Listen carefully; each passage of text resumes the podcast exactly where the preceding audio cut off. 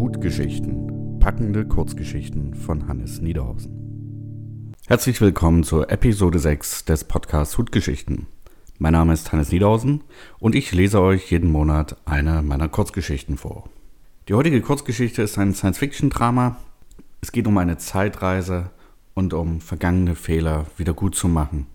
Eigentlich sollte die Geschichte etwas fröhlicher werden. Ich habe mir von einer Freundin fünf Worte geben lassen und darin waren halt unter anderem Wunderkerze und Zeitreise enthalten.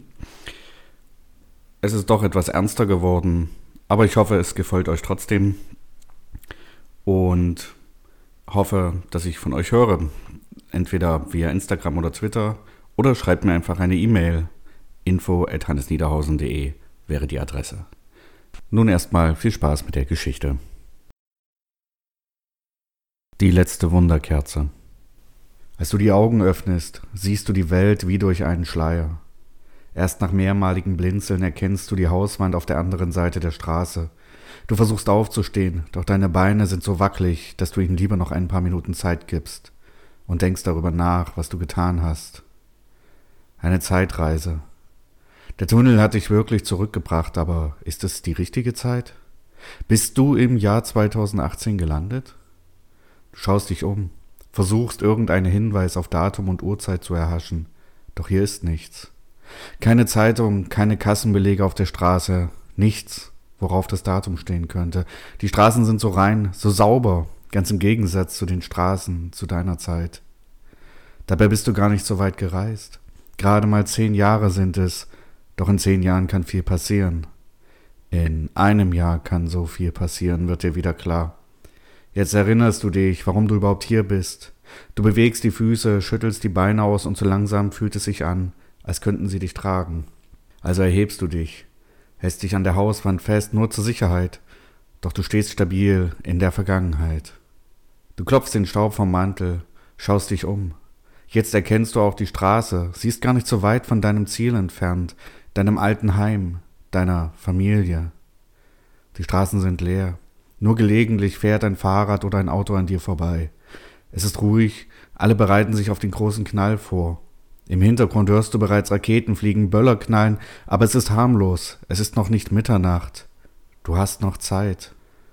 Als du rechts abbiegst, rennst du fast gegen eine junge Frau. Erschrocken springt sie zurück und lacht peinlich berührt. Du lächelst sie an, wünschst ihr einen guten Rutsch, doch dann fällt dir ein, dass du noch gar nicht weißt, welches Jahr ist, wie spät es ist, und du fragst sie. Sie antwortet dir, es ist der richtige Tag, der 31. Dezember 2018. Es ist 22.40 Uhr. In zehn Minuten wirst du die Wohnung verlassen, im Streit, weil du lieber eine Party feiern wolltest, statt bei deiner Familie zu bleiben. Bei Miriam, deiner kranken kleinen Schwester. Sie wünschte sich doch nur ein paar Wunderkerzen mit dir anzuzünden, doch du wolltest nicht. Das können wir auch nächstes Jahr machen, hast du gesagt. Aber das konntet ihr nicht. Zwei Monate hat sie noch zu leben und du hast die letzten schönen Momente einfach weggeworfen. Du bedankst dich bei der Frau und gehst weiter, während du den Kloß im Hals herunterschluckst. Jedes Mal, wenn du an Miriam denkst, kommen die Tränen, auch jetzt füllen sich deine Augen mit Wasser, doch du blinzelst es weg und gehst weiter. In nur fünf Minuten hast du das Haus erreicht. Du versteckst dich im Hauseingang des Nachbarhauses und wartest. Dann hörst du, wie die Haustür zuknallt und dein früheres Ich an dir vorbeistapft. Es ist verlockend, dich am Kragen zu packen, dir den Kopf zu waschen, dich daran zu hindern, zur Party zu gehen. Doch du weißt, dass du die Vergangenheit nicht verändern darfst. Du schaust dir nach und wartest, bis du aus dem Blickfeld verschwunden bist. Du trägst die gleiche Kleidung wie dein vergangenes Ich. Das wird es einfacher machen, hat der Wissenschaftler gesagt.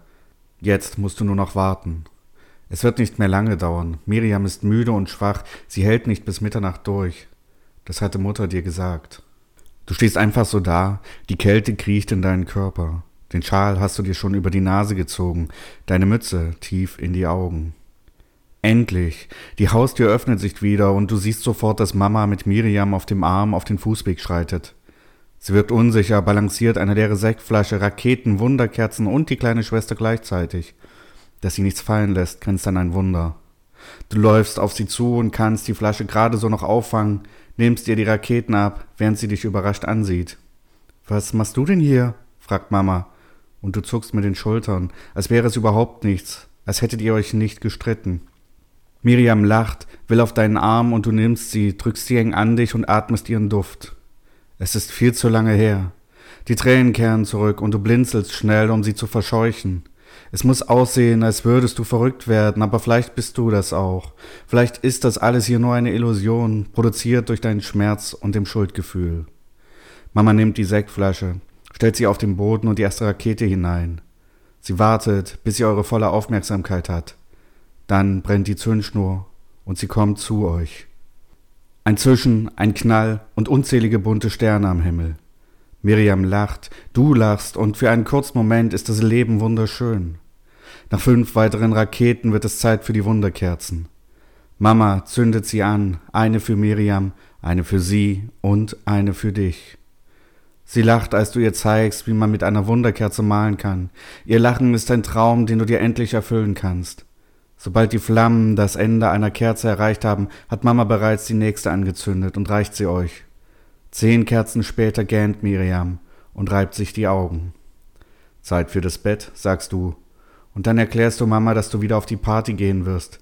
Diesmal gibt es keinen Streit. Mama bedankt sich, dass du zurückgekommen bist. Sie drückt dich und Miriam, dann nimmt sie sie dir ab. Gute Nacht, kleine Prinzessin, sagst du, und träum mir bloß keinen Käse. Das hast du immer zu ihr gesagt, seit sie die Worte so ein Käse aufgeschnappt hatte.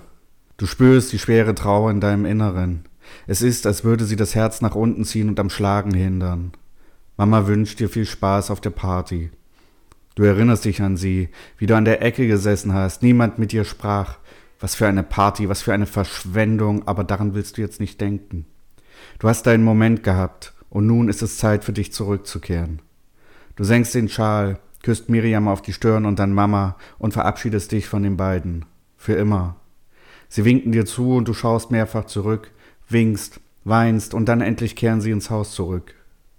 Du brauchst einen Augenblick, um dich an den Weg zu erinnern. Dann gehst du die Straßen entlang zurück zu dem Haus, vor dem du aufgewacht bist. Es sind nun viele mehr Leute auf der Straße. Aufgeregt schauen sie auf ihre Uhren und dann hörst du den ersten Glockenschlag. Es ist Mitternacht.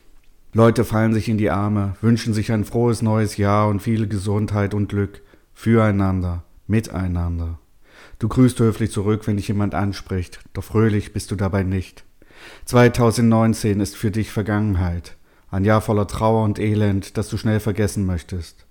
Um dich herum knallt es, Raketen fliegen in die Lüfte und erhellen die Straßen und alle schauen auf und sehen dabei nicht den gelben Kreis, der plötzlich an der Hauswand erscheint.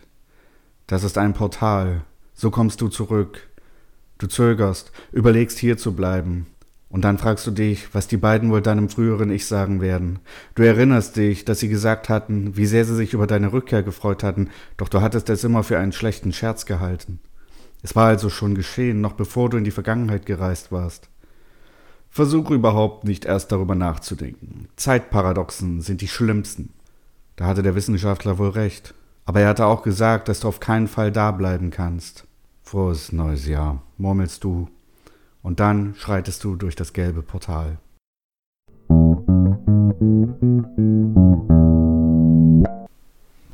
Nun bleibt mir nur noch dir ein frohes und gesundes neues Jahr zu wünschen. Wir hören uns im Februar wieder mit einer neuen Kurzgeschichte. Und wenn du diese Geschichte nochmal nachlesen möchtest, dann schau einfach auf meine Seite www.hannesniedhausen.de. Ansonsten bis zum nächsten Monat. Mach's gut.